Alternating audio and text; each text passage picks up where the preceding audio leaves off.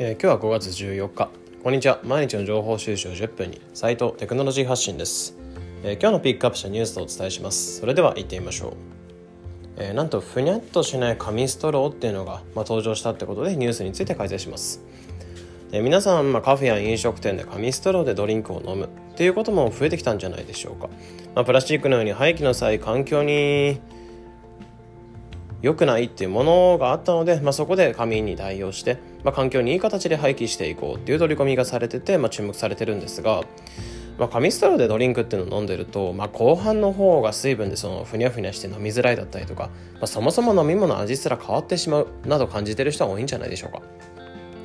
まあ、そこでそんな紙ストローを最後までふにゃっとさせず形をキープしてくれる素材っていうのが登場しましたそれが、えー、分解性樹脂コーティング材料で、まあ、これは100%天然素材っていう樹脂でできていて、まあ、ストローに塗布するっていう、まあ、スプレーで塗布するだけで、まあ、ストローの舌触りや強度を高めてくれるってものになってます。でしかもこれそのス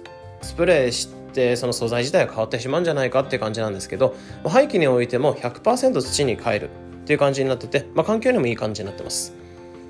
でどれぐらい強いかっていうと、まあ、とある実験では市販のスプレー市販と市販のそのストローと、まあ、スプレー加工したストローで、まあ、30分水につけその後重りを乗せ市販のものっていうのはへこんだんですが加工したものは形をキープしたそうですね、まあ、かなり強いのかなっていう。で今後紙ストローだけではなく、まあ、紙の食器などにも応用していくっていう感じの狙いだそうです。でこれは本当に自分に地味に嬉しいのかなっていうふうに感じてます。私はまスタバが好きなんですが、まあ、カフェとかで、ま、ストローを紙ストローを推奨してるところっていうのもあり、まあ、使うこと多いんですが、まあ、後半の方が本当にふにゃっとして飲み物の美味しさを半減してしまいますからね、まあ、より普及して環境改善、まあ、かつ、えー、食体験改善につい尽力してほしいですっていうふうに感じてます。で今回は紙ストローを強くする素材の登場というニュースについて解説しました。まあ、本日のピックアップしたニュースは概要欄のリンクからも見れますのでぜひ。このチャンネルでは日々更新される情報、テクノロジーに特化し、できるだけわかりやすくお伝えしております。日々の情報収集に役立ててくれれば嬉しいです。